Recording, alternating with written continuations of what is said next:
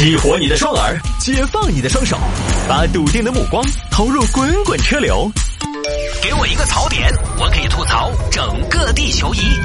微言大义，换种方式纵横网络江湖。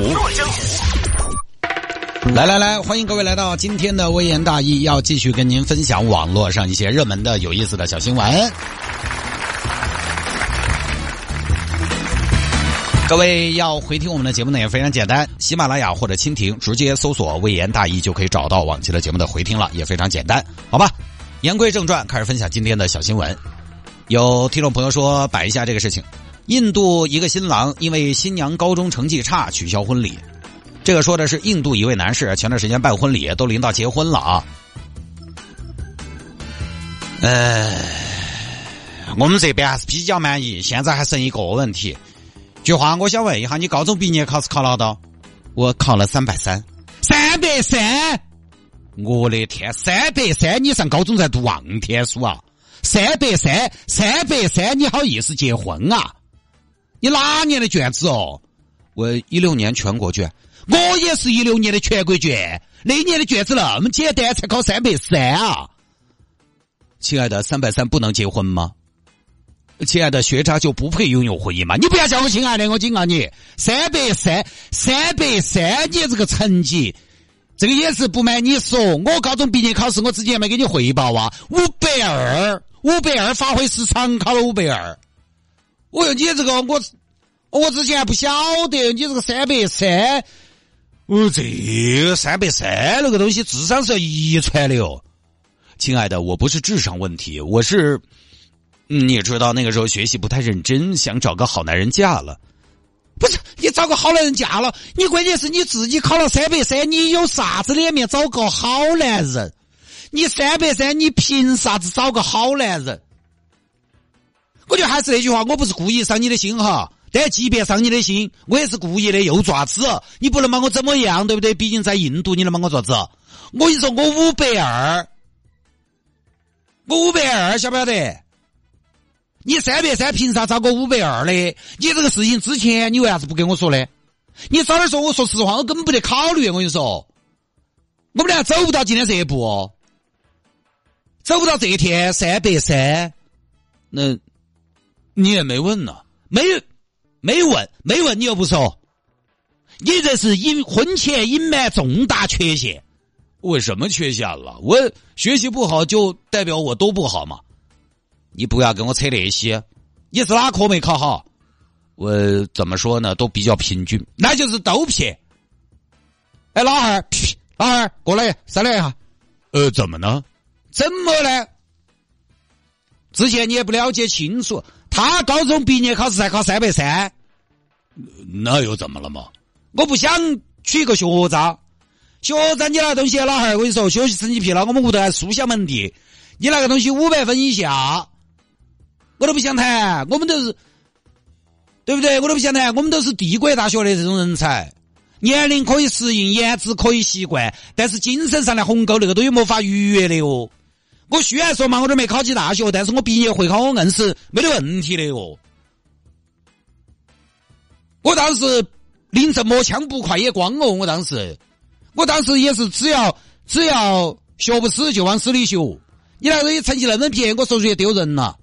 哎呀，儿子，你不就娶个媳妇儿吗？你娶了媳妇儿，你到处说人家成绩干嘛呢？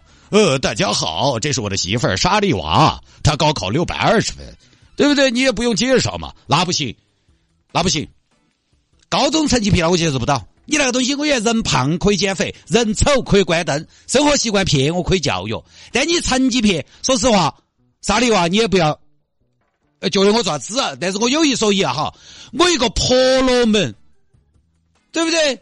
你一个手陀螺，手陀螺就算了，我倒不是说手陀螺爪子哈，我倒不是说傲慢与偏见，那当然手陀螺就手陀螺，那个出身自己也决定不到，对关键你手陀螺，你穷人的孩子早当家，那个东西穷则思变，对不对？你要实现个阶层跨越噻，哎呀。老二，说实话，高中三百三，我看一天，我看他那个样子，哎，也是高高兴兴、摸来摸头的。而且起了个啥作用啊？在屋头，那个妈对娃的影响好大哦！你开玩笑，成绩差说明很多问题，这也说明没认真听课。说明没把老师当回事，就是不尊，对不对？说明没把父母的话听进去，就是不孝。这个女人能娶啊，以小见大噻。呃，孩子，人家已经送了彩礼了呀，好大个彩礼！人家给你买了价值一千二百五的金戒指，一一千一千二百五做什么？一千二百五甚至都不到三克。那人家还给送了五千人民币的礼金，那更不可能了。成绩又稳，出手又不狠，这婚我不结了。我也说，叔叔阿姨，我跟沙利娃这个事情就算了。为什么呀？为什么突然又算了？可是我们都办了婚礼了呀，为什么要算了呢？他沙利娃身体健康，温柔贤惠，呃，不知道是哪一点让你不满意了呢？哪点都不满意，我也才晓得。那你具体说一个原因嘛？你不娶她了，为什么呀？给我们一个原因。他他主要是我跟你说，他他高中成绩撇，高中成绩撇，对，高中成绩撇。说实话，叔叔阿姨，其他我都可以忍受，高中成绩撇肯定没得行。但是他小学成绩还不错啊，小学都不错，小学看不出来，叔叔阿姨。高中我只认高中成绩，可是高中成绩差。她漂亮，她贤惠，她善良啊，那不得行。只要成绩撇，一票否决。我去，孩子，你找个媳妇儿怎么那么看重成绩呢？我想你一定是嫌我们给的婚礼嫁妆太少吧？那确实也不多，就这么事儿啊。这个简单一点，其实这个事情简单一点。男方给的理由是高中成绩太差，其实不是，高中成绩差只是随便找了个说法。男方骨子里边就是什么呢？本质上是嫌弃女方婚礼礼金给少了，印度他也有这个彩礼，只不过印度呢是女方给男方，好像是啊？为什么会这样呢？这个说起来就比较复杂了。那个印度那个地方呢，就是这个先进的也好，或者说相对来讲比较海派的，就特别的海派。那相对比较传统的呢，那确实是传统到我们想象不到。你比如说，印度一些女性地位比较低，好多家庭呢觉得女娃娃是负担。负担给出去，你总要给对方接盘的有点表示噻。还有一些地方，女人不能从事什么太多职业，她只能在家待着，不直接创造经济价值。于是呢，嫁过去成了一种负担。那边就接盘，所以女方要给男方钱，就相当于给男方一点补偿。这个确实咱咱们只能说不一样的文化，完全不一样的文化。这个大家看印度电影大概也能看得出来，对吧？印度女性的地位只能听一下就是了，反正这个国外的事儿呢，跟咱们也没什么关系。尤其这种国外的社会新闻啊，本来离我们就很远。国内的社会新闻如果影响恶劣了，还有媒体去跟进、去调查，还有相关的部门去核实、以正视听。国外的呢，基本上就是媒体咋个报，我们就咋看，我们都没得办法打问号。你包括最近前段时间吧，有听众在跟我说泰国旅游危险，有博主花了半个小时说什么器官买卖这些事情，这个呢？我当然，我一直不认为泰国是个好安全的国家。这个喜欢去泰国的朋友，呃，我也去过两三次泰国，我我也喜欢去，但是我真的不认为泰国是个很安全的国家。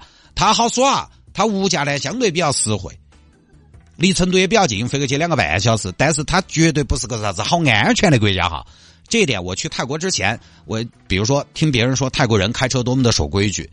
我去自驾了一盘，我发现他们只是开得快，要礼让行人。你要说安全，不是。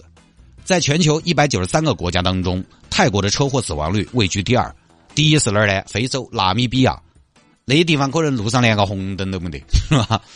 酒驾在泰国很正常，他们确实在礼让行人方面，呃，确实前几年做的也比较好，但是惹不起他们要酒驾要超速啊。就这种这种国家，你说它能有多安全？就是。你去普吉看到处处的灯红酒绿，都是喝麻了的人，你觉得他有好安全？肯定不安全。泰国不是什么好安全的国家。但是呢，前一段时间说的，你非要说那个新一零零那个账号嘛，我改天下周我还要把这个事儿好好说一下。